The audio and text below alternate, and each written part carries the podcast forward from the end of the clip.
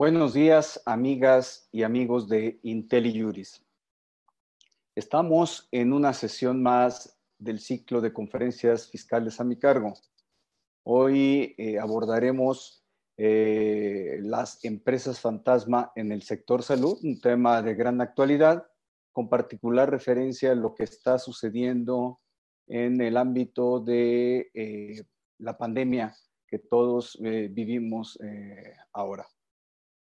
La aproximación no es nueva, eh, es una investigación que realizamos en Justicia Justa, de la cual soy presidente, eh, junto con otra organización eh, renombrada Impunidad Cero.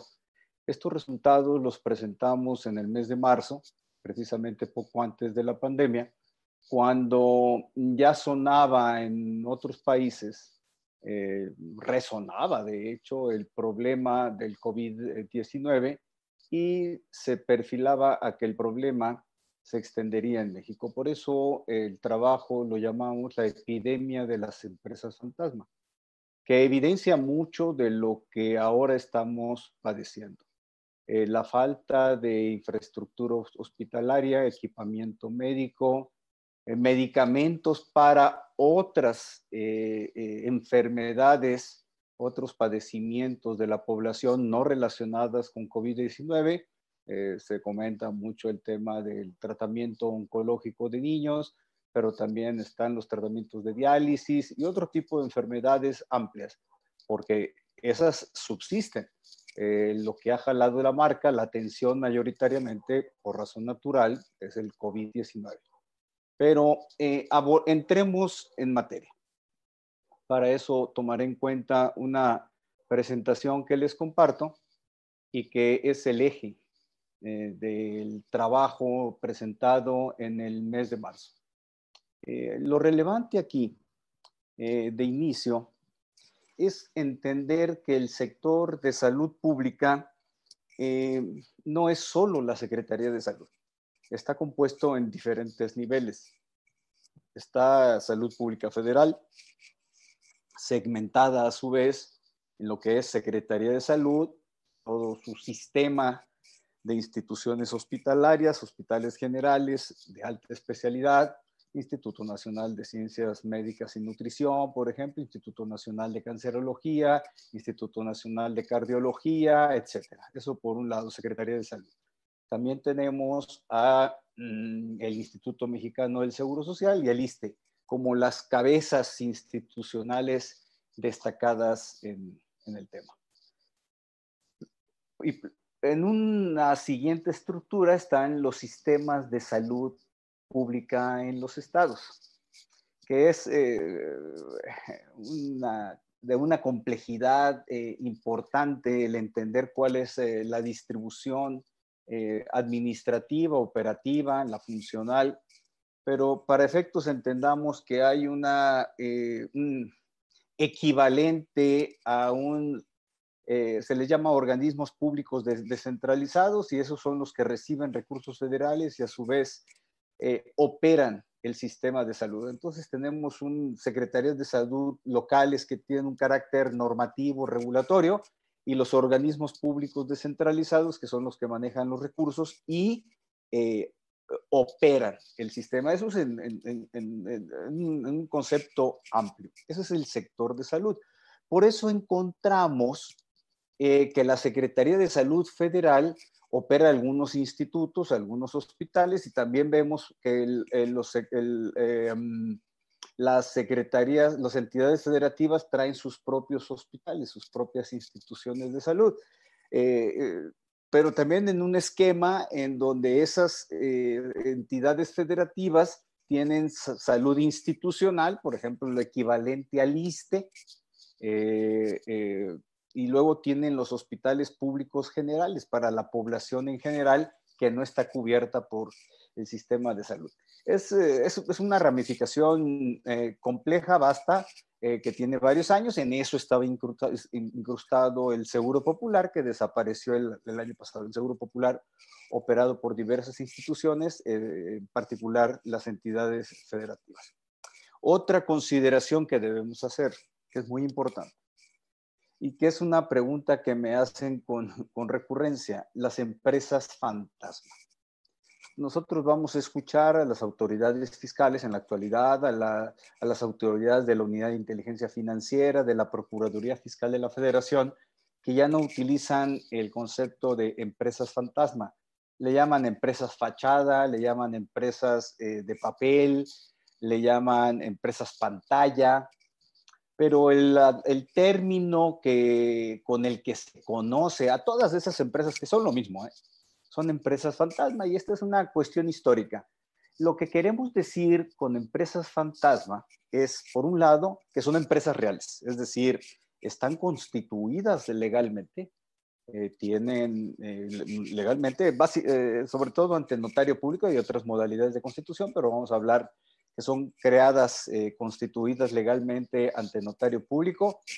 Por regla general son inscritas en los registros públicos, en el registro público de comercio, tienen registro federal de contribuyentes, es decir, tan existen que tienen un RFC y por lo tanto pueden emitir facturas eh, a través de la plataforma del SAT, CFDI, que esas facturas, las que emiten las empresas llamadas fantasma, son los que se conocen como facturas falsas. Y estas mismas empresas, se les llama fantasma, que son reales, ya lo expliqué, también tienen cuentas bancarias, es decir, son empresas reales.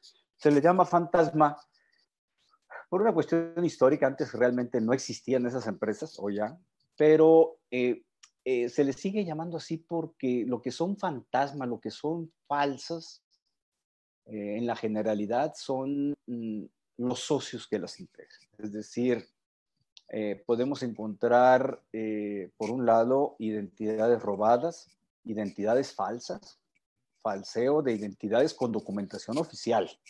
No son eh, identificaciones falsas, son identificaciones oficiales de INE, pasaportes con identidades eh, falsas. Entonces estamos hablando de socios fantasma. Ahí es donde está una de las aproximaciones que presenta este tema. Y por el otro lado, también se les llama empresas fantasma, porque lo que son fantasmas, es decir, son inexistentes, son los bienes que proporcionan y los servicios eh, que prestan. Eso es lo fantasma. Entonces no existe. Y ahorita vamos a ver algunos ejemplos que se están presentando en la actualidad. Y lo lamentable, lo más doloroso no es solo lo que las, el daño que las empresas fantasma han ocasionado en el pasado, sino lo que están ocasionando en el presente. Yo creo que eso es lo doloroso en una doble vertiente, lo que no tenemos por causa de las empresas fantasma y lo que estamos ahora padeciendo por causa de las mismas empresas. Entonces, ese es el, marco conceptual.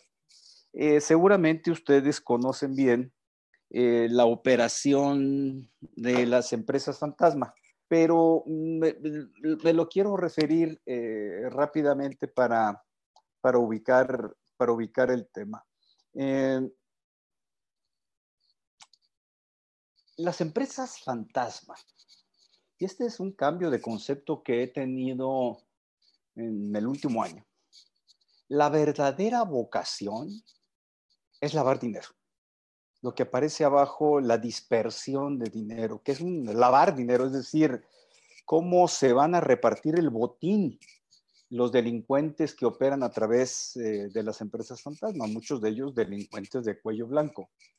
Y mm, conocemos mm, dos modalidades para obtener el dinero, los recursos. Y mm, hace años las empresas fantasma eh, estaban destinadas a, básicamente eh, durante años, estoy hablando al menos de que yo tengo conocimientos 40, 50 años, así eh, más o menos, eh, me lo comentaban, no solo lo que me constó ver desde, me ha constado ver desde 1980 en que eh, inicié mi actividad profesional, sino lo que también mis maestros y jefes de trabajo me comentaban. Las empresas fantasma se dedicaban a la evasión fiscal, a crear deducciones falsas, luego pues a crear deducciones falsas en el impuesto sobre la renta y luego a crear eh, y, IVA acreditable también falseado. Pues, pues las empresas fantasmas eh, evadían impuestos. Así es como se crearon y esas empresas fantasma en un principio eh, emitían facturas de papel, por eso se les llama facturas falsas. Hoy no son falsas, insisto, son emitidas a través de la plataforma del SAT. Eh, y la evolución natural de las empresas fantasma en los últimos 10, 15 años fue que para el mismo propósito, pues vamos falseando operaciones, ventas, servicios con gobierno federal, estatal, municipal, y así fue como empezó a fluir la operación de las empresas fantasma en un doble, con una doble aproximación. Evasión fiscal y desfalco de recursos públicos. Entra la modalidad de comprobante fiscal digital eh, por Internet a través de la plataforma del SAT. No cambió la práctica, se apretó o se ha apretado en los últimos años a los contribuyentes, quitándole las deducciones. Entonces hay un doliente del lado de los contribuyentes. Y la operación de las empresas fantasmas, si bien continúa en el ámbito fiscal para evadir impuestos, voy a utilizar una expresión coloquial, el mercado se ha caído.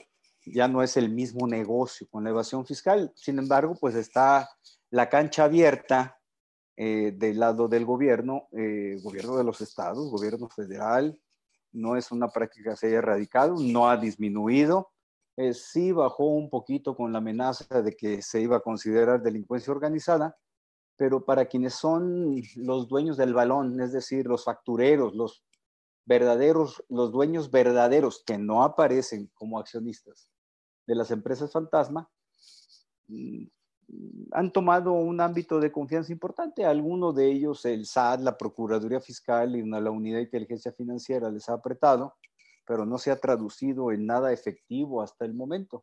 Se aparecen noticias de que ya pagó uno 1.500 millones de pesos, eh, eh, que se han regularizado. Eh, cabe, cabe destacar aquí también que las empresas de outsourcing son fantasma. En realidad son empresas fantasmas. Se les maneja como una categoría diferente pero eh, son fantasma también en la medida que lo que falsean, entre otras cosas, ¿no? Pero lo que falsean es la prestación de servicios profesionales, cuando en realidad lo que está atrás es la prestación de servicios subordinados, es decir, los trabajadores no se les considera como tales, no existen relaciones de trabajo, sino se les da un encubrimiento de que prestan servicios profesionales y, a través de empresas de outsourcing, entiendas, empresas fantasma, y así es como se le da la vuelta tanto en gobierno federal como en el ámbito de los contribuyentes a las prestaciones laborales, a las prestaciones fiscales, las retenciones del impuesto y a las prestaciones sociales, el IMSS y el Infonavit. Pero bueno, cierro esta primera lámina para lavar dinero se requiere dinero y la forma de obtenerlo es a través de la evasión fiscal y el desvío de recursos públicos. Las empresas fantasma también tienen una participación destacada hoy, y ahí sí es solo respecto del lavado de dinero, en actividades delictivas como em, operaciones relacionadas con narco. esas operaciones delictivas necesitan eh, incorporar dinero al sistema bancario, eh, tráfico de armas, tráfico de personas, etcétera. Es decir, la versatilidad actual de las empresas fantasma es, es, amplia. Eh,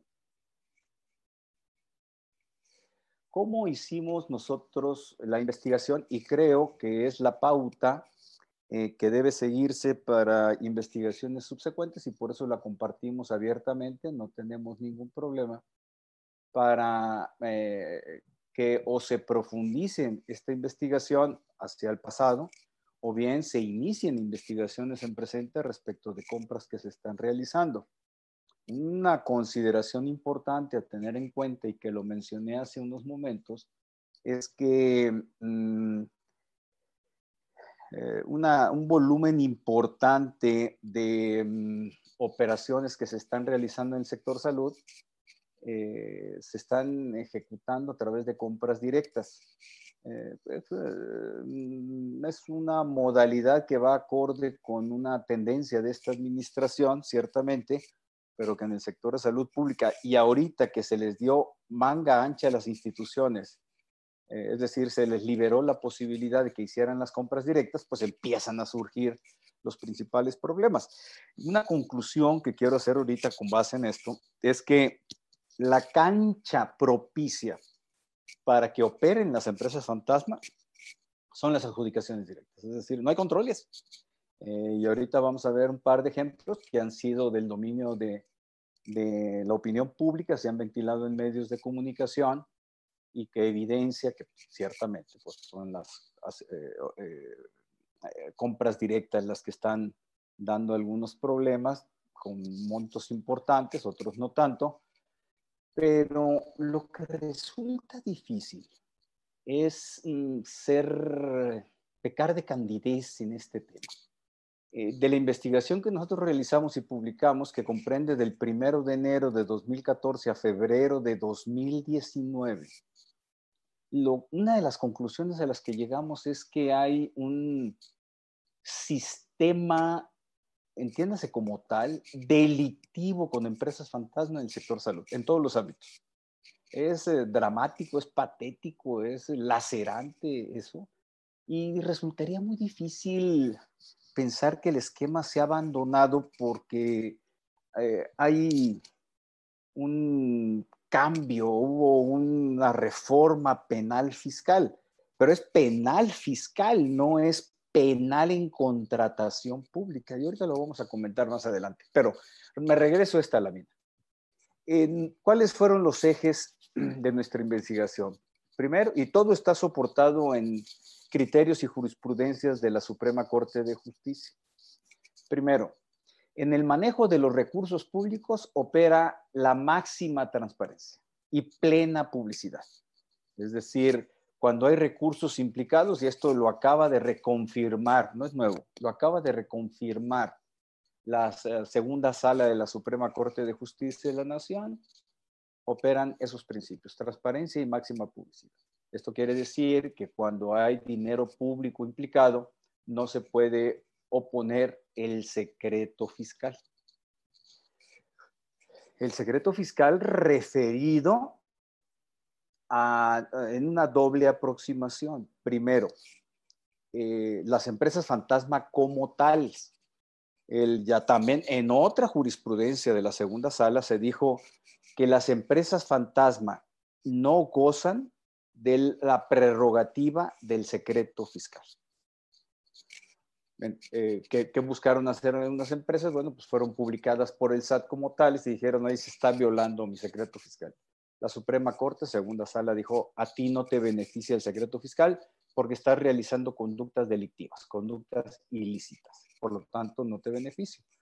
Pero del otro lado, también lo que resolvió, del secreto fiscal no gozan los entes, entidades y dependencias públicos, sean federales, estatales o municipales o poder judicial, no se gozan. Y eso está ligado con lo que establece el artículo sexto constitucional. Entonces la conclusión fue, las empresas fantasma no tienen secreto fiscal, por lo tanto preguntemos, y las entes y entidades públicas tampoco tienen secreto fiscal, eso solo los contribuyentes gozamos de ese, de, ese derecho del secreto fiscal y por lo tanto los entes, entes, entidades y dependencias públicos de cualquier nivel de gobierno no tiene eh, secreto, no goza del secreto fiscal. Eh, para, a partir de esos elementos, el siguiente paso que dimos, esto es metodología para explicar cómo le hicimos en el pasado y cómo se puede hacer en el futuro o en el presente, ¿no? Eh, con compras eh, directas. Eh, tenemos de un lado la institución de salud, la que corresponda. Pongamos un ejemplo, el IPS, que tiene una cantidad importante de facturas falsas en lo que correspondió a nuestra investigación. La institución de salud recibe un CFDI, una factura fiscal. Y el proveedor, que debemos entender que es una empresa fantasma. Para los efectos de esta investigación no es así siempre, por supuesto, de ninguna manera. El proveedor emite el CFDI. La ley de contabilidad gubernamental, la reglamenta, las reglas generales que existen sobre el tema, mm, las leyes y reglamentos de contratación pública eh, para adquisición de bienes, prestación de servicios, arrendamientos, dispone expresamente que, mm, bueno, la ley del impuesto sobre la renta también lo establece en su artículo 86, establece que las instituciones de salud en este caso, es todas las entidades públicas, pero en este caso las instituciones de salud, para efectos de poder realizar un pago, tienen que recibir una factura, un CFDI del proveedor, que pues, pues, el CFDI se emite, por supuesto, y, se paga.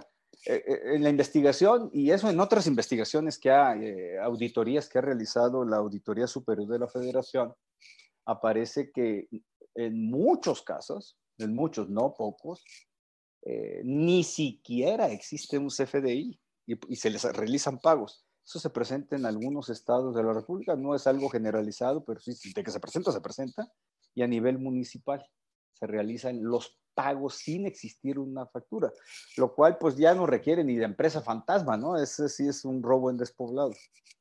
Eh, es decir, ni siquiera una nota de remisión de esos tipo que venden en las papelerías, ¿no? Que luego nos dan en la tintorería, así, en, ciertos sectores muy informales que operan eh, de, de, esa manera. Mm, pero bueno.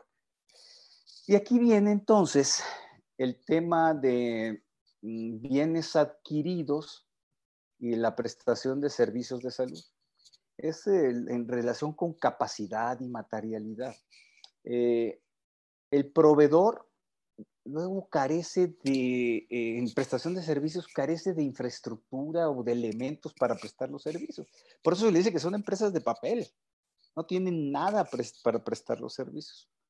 Y eso son las señales claras, como lo establecen algunas presunciones del Código Fiscal de la Federación, para considerar que eh, hay eh, eh, no prestación de servicios y por lo tanto se carece de materialidad, que si lo vamos que lo vemos en relación con los servicios perdón, los bienes adquiridos, los que compra las instituciones de salud, carecen de materialidad.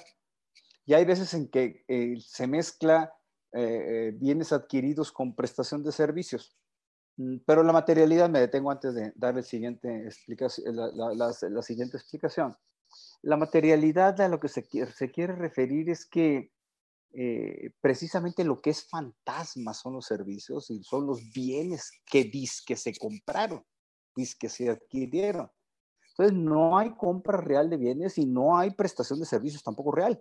Y eso habla de una capacidad del proveedor que no los tiene y de una materialidad. Una materialidad quiere decir una realidad en las operaciones de compra, de, venta, de compra-venta o de prestación de servicios. Y eso lleva a un problema de no materialidad. Y es aquí en donde afirmo eh, tajantemente que lo que no existe es eh, lo que es fantasma precisamente son los bienes adquiridos o, la prestación de servicios. Eh, el caso de los hospitales, que en algún reporte que presentó la Secretaría de Salud o el mismo presidente López Obrador, se hablaba de 200, 220 hospitales en todo el país que no se habían terminado, no se habían concluido ese es otro de los problemas sistémicos precisamente por causa de las empresas fantasma, entre otros motivos. No quiero decir que sea la única, pero ciertamente está identificado que gran parte de esos hospitales o un porcentaje importante de esos hospitales, si no se fueron concluidos, es que se pagaron los bienes, se pagaron los servicios correspondientes a la compra de, eh, perdón, a la construcción de hospitales, el equipamiento de los hospitales, que eso es otro tema, Luego eran elefantes blancos sí terminados, pero no tenían equipamiento, eh, por ejemplo, camas, ¿no? Eh, eh, o para las áreas de cirugía, oxígeno, etcétera. Y tampoco tenían el equipamiento médico suficiente para prestar los servicios. Entonces, todo eso es lo que eh, preconfiguró eh, un caos completo en, en, el tema de salud pública. Y así fue como nos atravesamos, se nos atravesó la crisis del COVID. Eh, con esas deficiencias estructurales que nos llevaron a, eh, han, han llevado al gobierno mexicano a tomar decisiones que son cuestionables, por supuesto, y en donde se generan distractivos. El caso más típico que se maneja es el de los respiradores, ¿no? Ya tenemos más respiradores y ya tenemos más camas. Eh, pero hablando con los médicos, realmente el tema de respiradores no es un tema de solución del problema.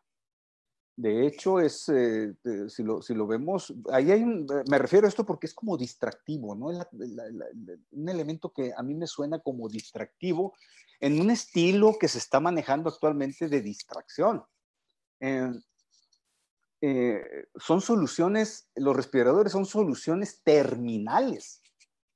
Es decir, ya una persona que es sedada y es conectada a un respirador no es porque vaya, sea una solución real que vaya a recuperar a la persona, sino es una solución terminal, que puede recuperarse la persona ciertamente, pero el porcentaje eh, es, es, en contra, es decir, de que pueda superar la persona, el paciente, el problema, es bajo, realmente bajo.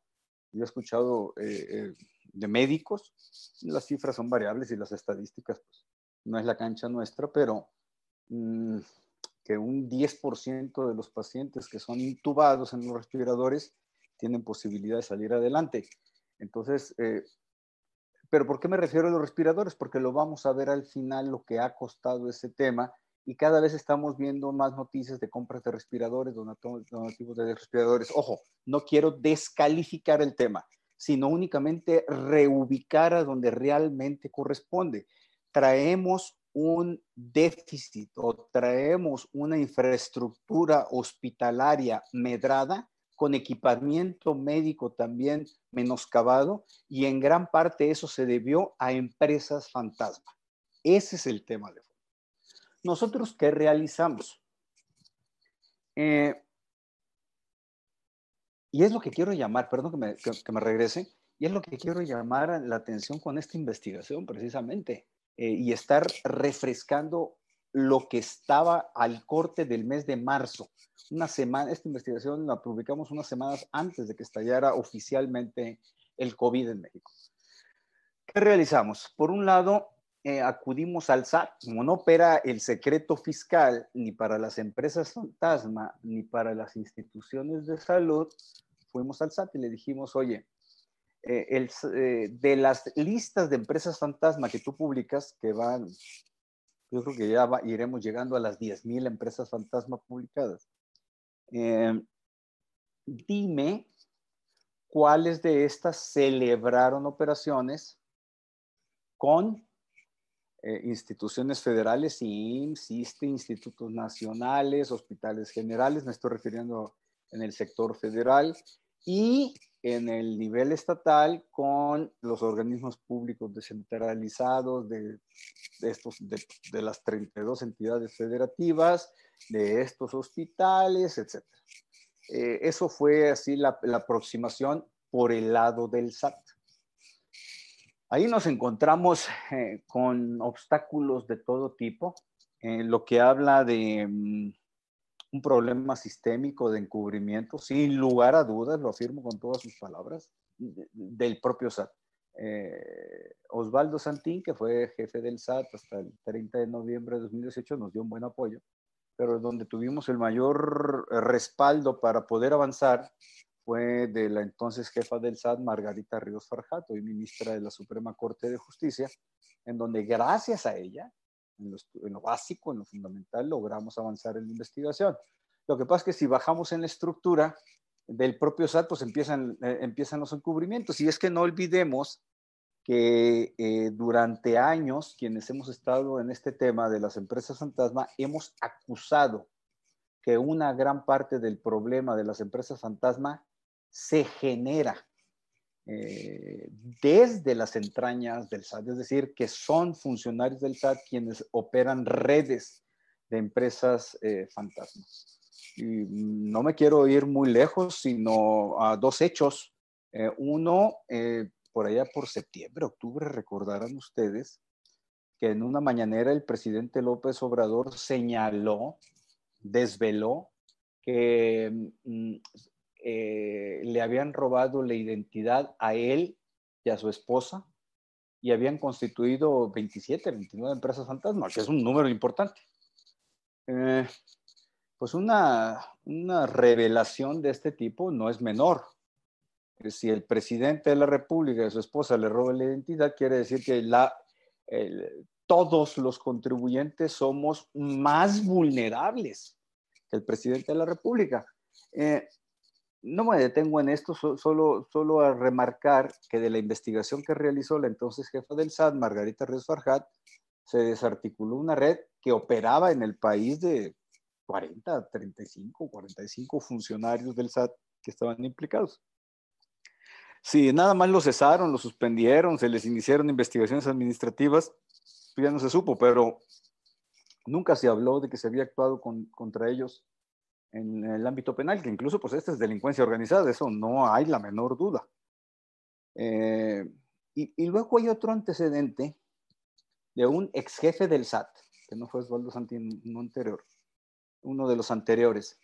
Eh, le habían robado la identidad a él también, eh, allá por el rumbo de Jalisco, y habían constituido 83, 89 empresas fantasmas. Pero lo paradójico ahí también fue que mm, los dieron de alta en el registro federal de contribuyentes. Imagínense ustedes, ¿no?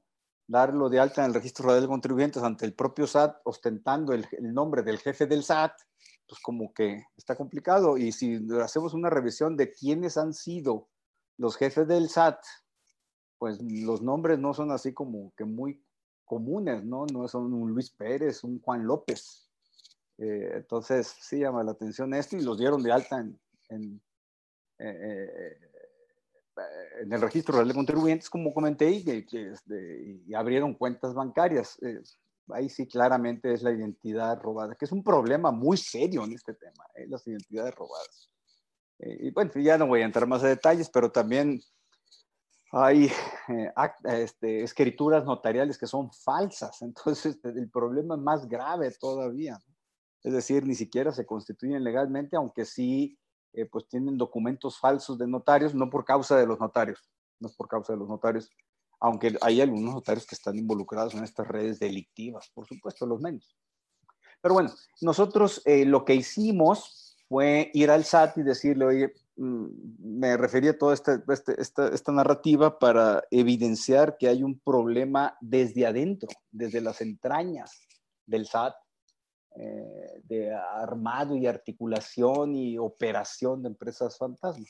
Por eso nos costó trabajo avanzar. Lo que nosotros logramos es una muestra estadística, porque de todas las solicitudes que hicimos, una muestra estadística mínima, pero que evidencia un problema sistémico en todo el sector salud, logramos identificar 90 instituciones de salud de todo el país. Ahorita vamos a ver de un universo de 24 mil instituciones evidencia eh, el problema y solo identificamos a 837 empresas fantasma de las casi 10.000.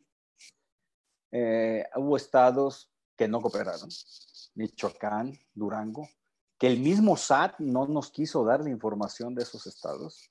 Entonces ahí es donde empieza a, empalmarse las complicidades, eh, que es sospechoso a grados supremos. Michoacán, Durango, eh, otros estados que nos ocultaron, hay unos que cooperaron muchísimo. Eh, por ejemplo, Coahuila fue un estado muy abierto en este tema, nos apoyó mucho. Y solo logramos identificar, bueno, solo 22.933 facturas falsas. Fíjense nada más la proporción y esto nos arrojó desvíos de 4.179 millones de pesos. Es decir, las empresas fantasma, las 837 que logramos identificar apenas, por un poquitito de las instituciones de salud, 90 por 24, respecto de 24 mil facturas, pues el desfalco fue casi 4.200 millones de pesos, que si lo vemos en términos presentes, bueno, eso es una cantidad descomunal. Si lo vemos en términos actuales, pues es una cantidad indispensable y habla mucho de, del problema eh, que se padeció el año pasado, sobre todo, fue muy notorio, y de lo que estamos sufriendo hoy. Perdón insistencia, pero sí es importante remarcarlo. Lo que no sabemos en esta muestra es a cuánto asiente el desfalco total. un desvío de recursos públicos, sí. Y miren, eh, hay, eh, eh, este es un muestreo general. ¿Quiénes son los que salieron más dañados de esto? Ojo, aquí es en el entendido de que no contamos con la información completa y suficiente.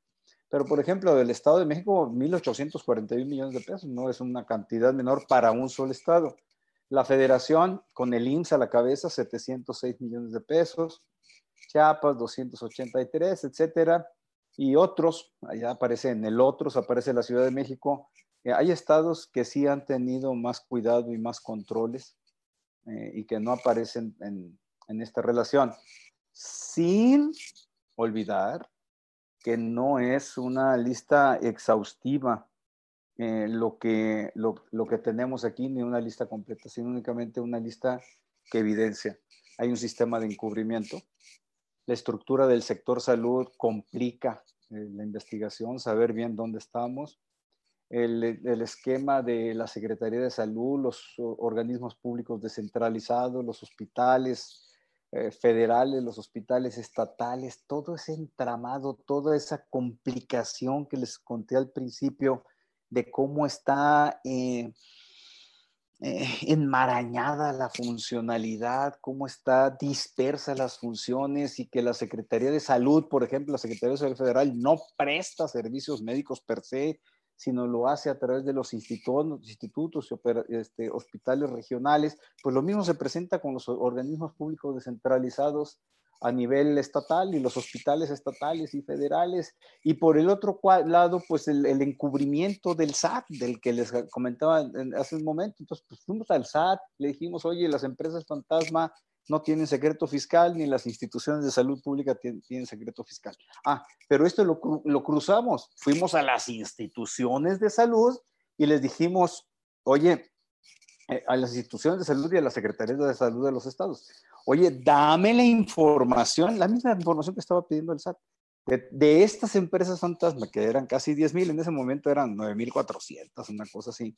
Dime con cuáles celebraste operaciones silencio completo en la mayoría de los casos. Sin lugar a dudas, llevamos este caso a, al INAI. En el INAI mm, las resoluciones no fueron totalmente favorables. Todavía hay unos trámites que estamos realizando en el INAI. Tenemos otros juicios de amparo en donde lo que queremos pues, es abrir más el cascarón de la información. Es, lo, resulta impresionante cómo las empresas fantasmas están colocadas, cómo hay silencios, cómo hay sistema de complicidades y cómo no hemos podido obtener la información, cuando es una información que tendría que estar en línea, visible y disponible. Es información pública, como lo mencioné al principio de la presentación. Luego el otro aspecto, pues que no hay rendición de cuentas. La contabilidad gubernamental no, está, no, es, satisfactoria, sobre todo en muchos estados el rezago es grande. Eh, mm, no se lleva, no hay un modelo dinámico, es decir, en línea de la información respecto de cómo se está ejerciendo el gasto público en temas de salud. Es, eh, es, complejo el tema.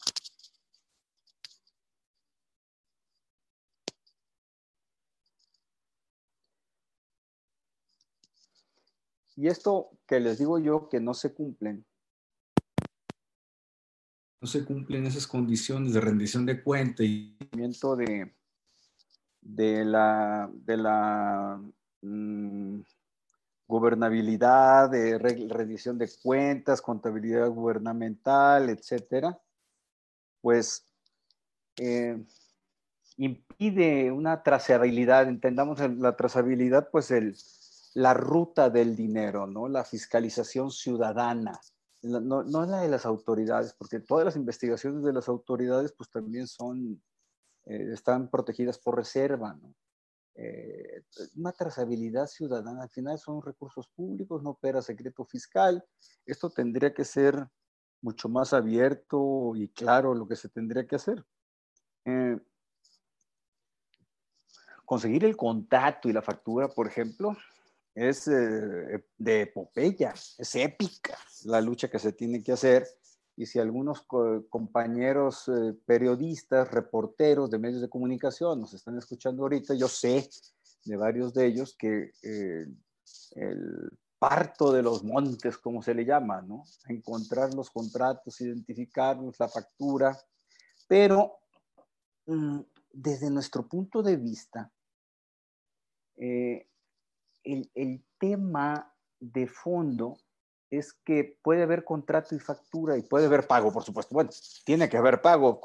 El propósito de las empresas fantasma es, eh, eh, es evadir impuestos, desviar recursos públicos, pues se tiene que pagar, ¿no? Se paga, es lo normal. Sin embargo, de la investigación que nosotros realizamos, nosotros nos concentramos en el tema de los contratos, de los expedientes pero si supimos, en algunos casos logramos obtenerlos, eh, pues no existen contratos o amparan mm, bienes y servicios que no corresponden con la factura, pero el elemento central para nosotros es si eh, la, materialidad, es decir, si se compraron los bienes efectivamente o se prestaron efectivamente los bienes. En el caso de las empresas fantasma tenemos la presunción legal de que no, porque así lo establece la presunción. Pero esa presunción opera solo en el campo fiscal, no opera en el campo de la contratación pública. De ahí que tendría que construirse de una distinta manera en la materialidad. Eh, me detengo aquí nada más. Si lo fiscal, ¿cómo podría trascender a la contratación pública? Que es una pregunta que nos hacen muchísimo, me hacen muchísimo.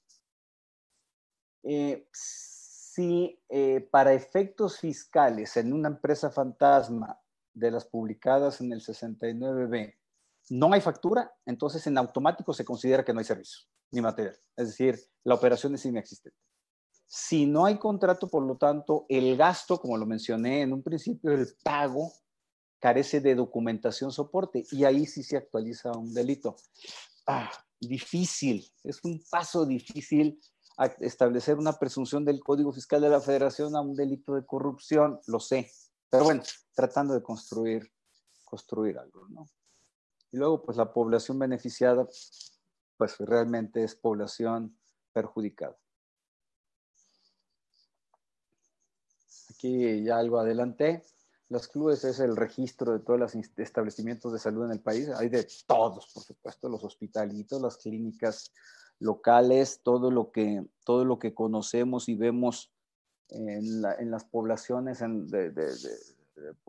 que tienen habitantes en cantidades menores. Eh, eh, los establecimientos de salud, aquí hay un error, los establecimientos instituciones de salud que detectamos fueron 90, no, no 115. Y si respecto de 90 eh, logramos identificar casi 4.200 millones de pesos, ¿cuánto será respecto de 24.000? El cálculo no puede ser proporcional porque pues, no todos los 24.000 establecimientos de salud son del tamaño del IMSS, por ejemplo. Pero pues, si no conseguimos en las entidades federativas la información completa, está difícil. Eh, de hecho, en otras instituciones, en el propio IMSS, nos costó trabajo obtener toda, toda la información la Estrella de la Corona, una empresa fantasma muy conocida respecto de la cual se han hecho varias investigaciones. Está como muy desgastada, se dice, ¿no? Para efectos mediáticos, sí. Pero mm, aquí lo que resulta de interacción biomédica es que es la pantalla, ¿no? Es la fachada. Eh, aquí lo que resultaría interesante identificar es quiénes son los dueños reales de esta empresa fantasma. Y, eh, operan mucho en el, Estado de México. Miren, ya, ves que, ya ven que les hablé hace rato de 1.800 millones de pesos, una cosa así. Eh, solo para el Instituto de Salud del Estado de México, son 1.555 millones de esta empresa. Eh, ya que aparece como empresa fantasma señalada así por el SAT, pues constituyamos otra empresa, ¿no? Por eso es muy relevante, porque según información, evidentemente no corrobora, según información que tenemos, pues estas, eh, los dueños de estas empresas, los dueños reales, los factureros, que nunca han dado la cara, pues constituyeron otras empresas y siguen celebrando operaciones. Eh, digamos, se sabe que son dinámicos en el medio. Y esta interacción médica, pues sí, aparece aquí en el Instituto de Salud del Estado de México, pero bien, por, ejemplo, en otro, eh, apareció también en el IMSS con un contratito, ¿eh? esperen lo comparemos, de dos contratos de ventiladores precisamente y, y equipo, equipamiento médico de 15.4 millones de pesos. Quiere decir que esta empresa realmente dejó de funcionar a mí me cuesta, bueno, la empresa sí, porque apareció en empresa, como empresa fantasma, pero que los dueños de la pelota hayan dejado de operar, sí me parece un poquito pecar de inocencia, ¿no? Luego, pues esta empresa de Cyber Robotics Solutions, de, de Leon Bartlett, mm, ya, ya ha sido muy comentado, así es como apareció la nota en Washington Post, The Washington Post. Eh, fíjense cómo en los dos contratos que estamos hablando, bueno, pues hay un contrato de 20 millones de pesos, esto es actual, por supuesto, un contrato con el IMSS y otro contrato de 8.2 millones. Eh, ¿Qué se puede destacar aquí? Bueno, y abajo un ultrasonido tórax y pulmón, que pues, está relacionado todos los respiradores del IMSS y los ultrasonidos de tórax y pulmón precisamente con COVID. Aquí que llama la atención la adjudicación directa, lo que les decía en realidad aquí lo que hay que buscar, esta empresa no va a estar en las listas del, SAT, por supuesto, señalada como empresa fantasma. Si aparece, eventualmente si aparece, pues va a ser en uno, dos, tres años, ¿no? Pero ahorita lo que tenemos es esto. Por, por eso digo yo, cuando hay sobreprecio y hay adjudicación directa, mm, ya todo esto huele a empresa fantasma. Me van a decir ustedes, es que Leon Bartlett no es, eh, eh, no es fantasma. Mm, habría que ver en Cyber Robotic Solutions quiénes aparecen como socios. Y apareciendo ahí como socios, habría que extender la investigación en, en qué otras empresas aparecen. No es fácil, no es fácil. Por supuesto que no es fácil. Pero yo creo que sí tenemos que redireccionar el foco a quienes aparecen como socios en, esta, en estas sociedades si es Leon Bartlett, en qué otras aparece Leon Bartlett, y quiénes son los socios de Leon Bartlett, porque muchas veces eh, uno es el, el que da la cara, pero en realidad los dueños de la pelota, quienes son los implementadores de la estrategia, abogados, contadores, financieros, ejecutivos de cuentas, notarios, todo va tendiente, como le digo, a la, a la adjudicación directa por, por...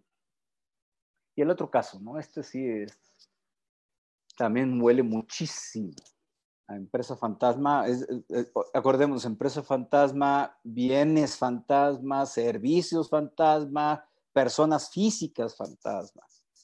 Eh, esta Levanting Global Servicios LLC, que es una, es una filial en México de una empresa extranjera que tiene problemas con la justicia en Estados Unidos.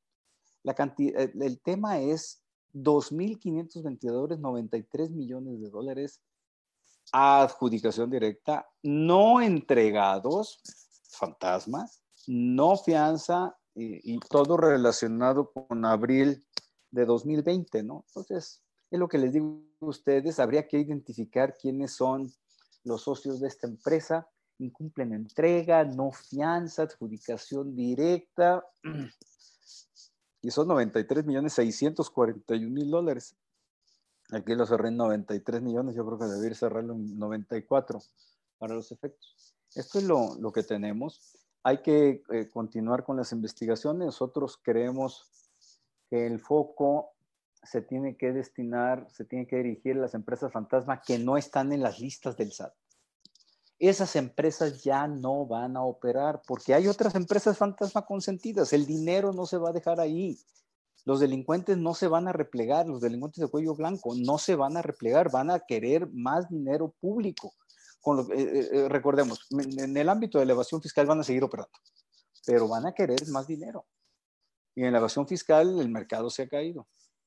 Se tiene que hablar, este es un aspecto muy técnico, de la opinión de cumplimiento del artículo 32D en materia de contratación. Se reformó para este año el Código Fiscal.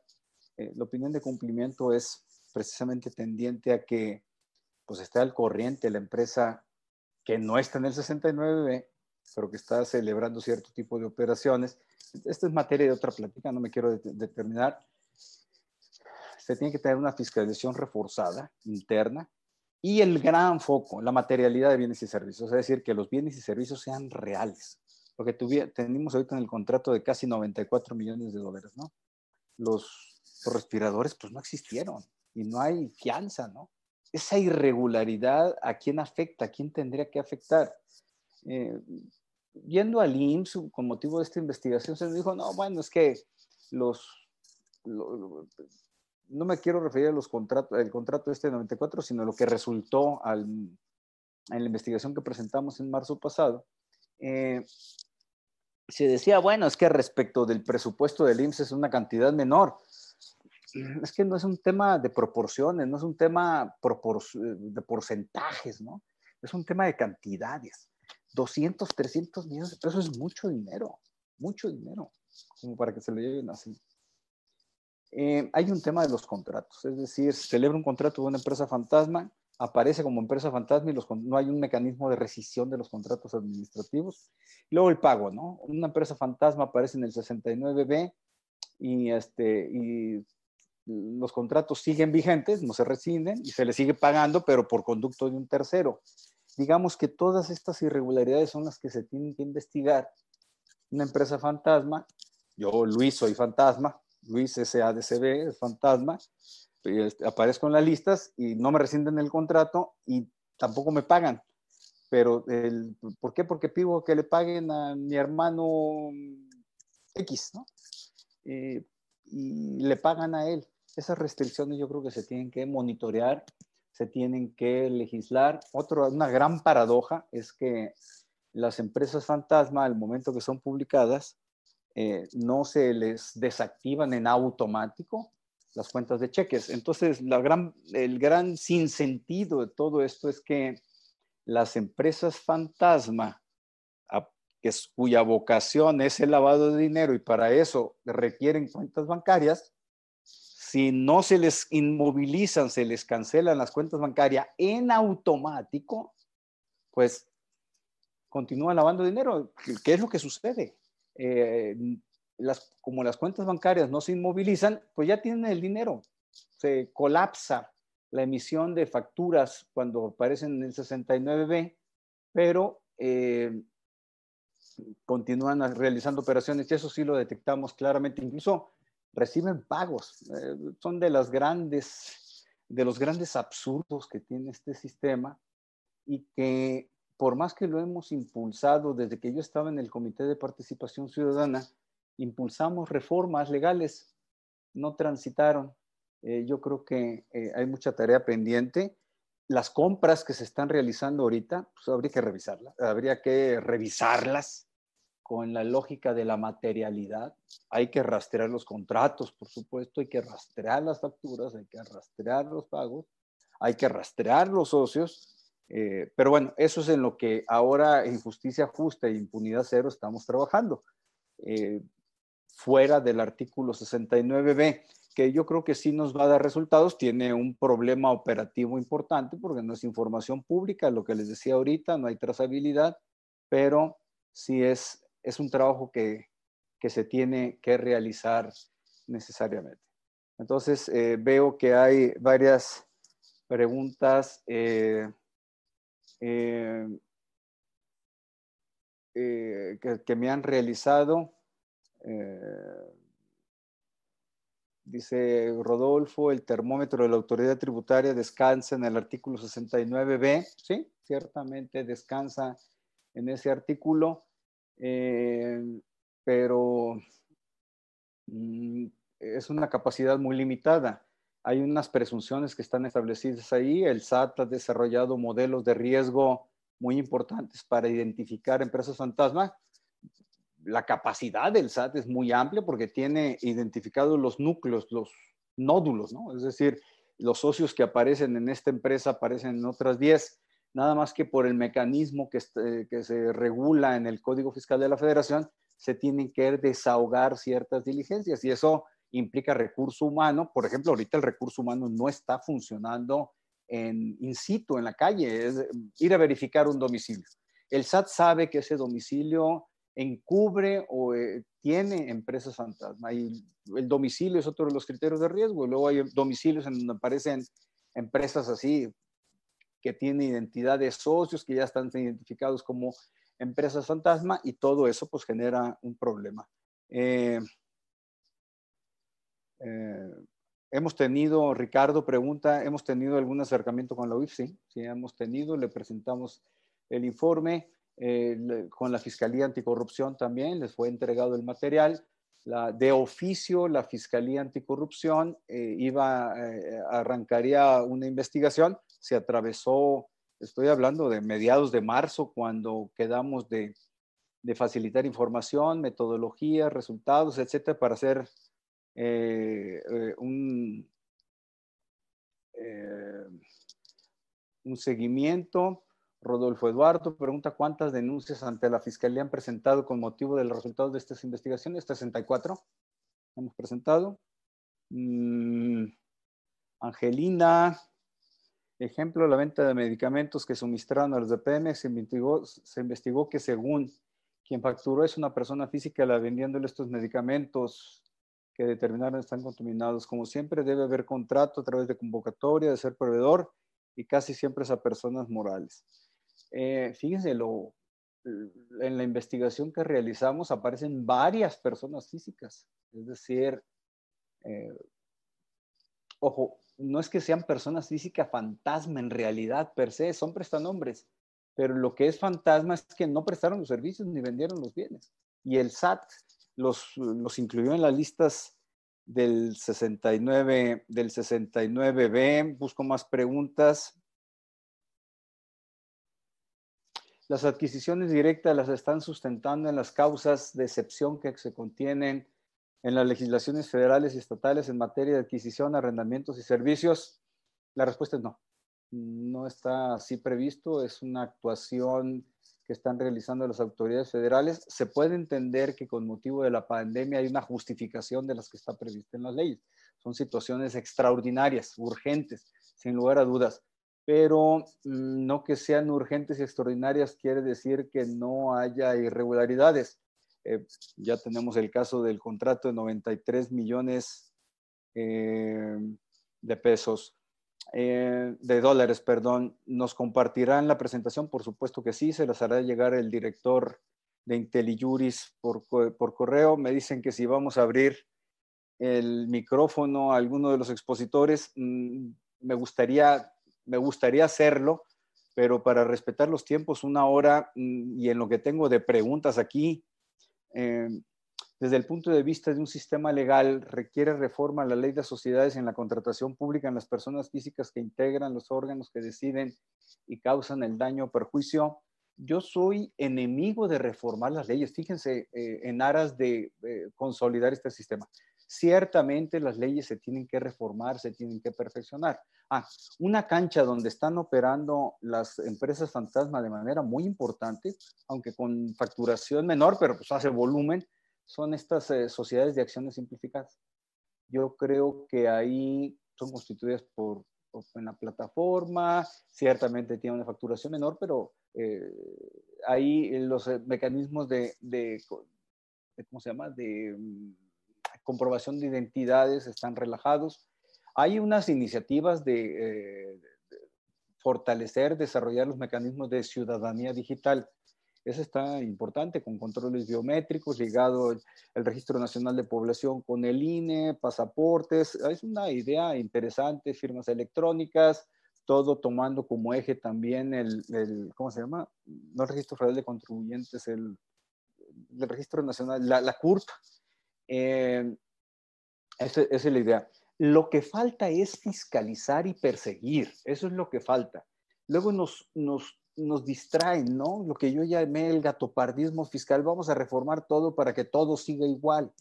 pues ya fue la gran reforma penal fiscal, ya se reformó el artículo 69b, ya se establecieron más mecanismos de control, responsabilidades solidarias y no hay responsabilidades penales. Los delitos se, persiguen aplicando la pena de prisión y aquí son esquemas delincuenciales de altos vuelos.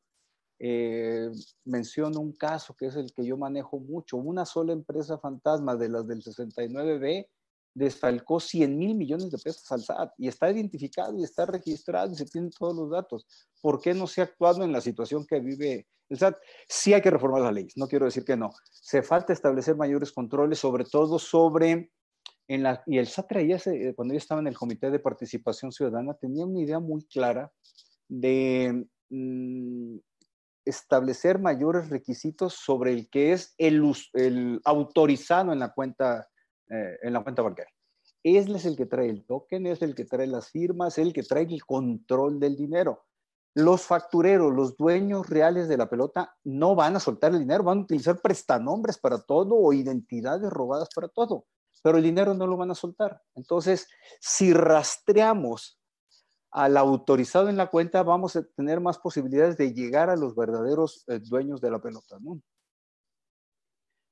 pienso que hay que distinguir, nos comenta Miguel Ángel, entre contratación pública y privada. Para la pública siempre se, ocupa un contrato formalizado por escrito porque la ley así lo exige, la ley que regula el acto, pero en lo privados eso es necesario ya que las convenciones mercantiles, por excepción, requiere ser formalizado. Es un buen tema. Eh, en la contratación privada, el SAT y los precedentes de la Suprema Corte desafortunadamente han llevado al extremo de que se tiene que protocolizar todo. Eh, es una jurisprudencia de noviembre, octubre del año pasado y así lo resolvió, precisamente para, eh, como presupuesto para acreditar materialidad. Ha generado mucho problema, mucho ámpula. El SAT se ha desbocado por ese lado en temas de fiscalización pero lo que le da materialidad a los actos, es decir, que exista un bien que se reciba y un servicio que se reciba, no es el contrato. El contrato es parte del papeleo que hay que hacer para desviar recursos públicos, es un trámite, no es la esencia. Un contrato no público, de obra pública o de prestación de servicios, un contrato de, prestación de servicios públicos para entidades públicas, un contrato no evidencia la materialidad, es un elemento necesario en el expediente para eh, desviar los recursos públicos. Sí, celebramos un contrato de construcción de un hospital, ¿no?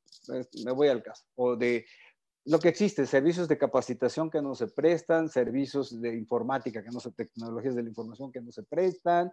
Pues está, está el contrato, hay una factura, hay expedientillos de que sí se prestaron, pero en realidad no se prestaron. Va más allá del, del, del un buen amigo Juan Luis, como abogados ante el deterioro de nuestro sistema y marco legal, ¿qué podemos hacer para detenerlo? ¿Las denuncias procederán? ¿Juicios de amparo? Pues miren, nosotros optamos por presentar las 64 denuncias penales de que les hablo. Y yo en lo, personal, eh, con base en una investigación que realizó la Auditoría Superior de la Federación, un desfalco del SAT de 1.200, 1.500 millones de pesos, yo presenté una denuncia eh, a, a, la Fiscalía Anticorrupción, se le dio trámite y por una, unas, unos, fíjense, en casa del herrero, asadón de palo, por unos servicios fantasma prestados por una empresa del SAT en temas de tecnologías de la información. Yo creo que es el camino es presentar denuncias, nada más que el que presenta las denuncias, pues hay que darle seguimiento, es desgastante. Sí me ha consumido horas eh, y, también hay que pensar en juicios de amparo, eh, respaldar investigaciones que realizan periodistas. Si no hay consecuencias legales, pues difícilmente podríamos hablar de soluciones integrales. Eh, nos piden investigar, que si les podemos mandar información sobre todos los cursos, nos da su correo electrónico. Eh, José Antonio, si ya te registraste para este curso en automático, te van a llegar todos.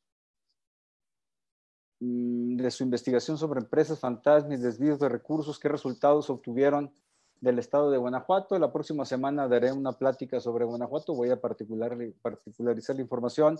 Guanajuato no anda mal, no anda tan mal. Tampoco nos proporcionaron toda la información. ¿eh? Eh, por eso tengo que matizar mucho el comentario.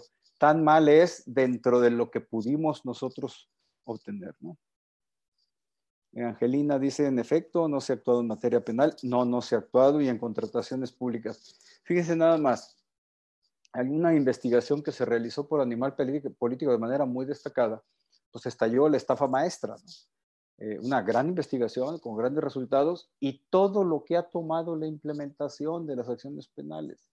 Mm, y también con esquemas de mm, protección eh, que se han establecido. Eh, no es satisfactorio los resultados penales, falta mucho por hacer y, y, en el tema del sector salud, pues es criminal si lo vemos por el lado de recursos públicos, por supuesto, pero también de delincuencia organizada y lo más eh, lamentable, atroz, que se está dañando, se ha dañado y se sigue dañando a la población más vulnerable de México, que ni siquiera tiene seguridad social, ¿no?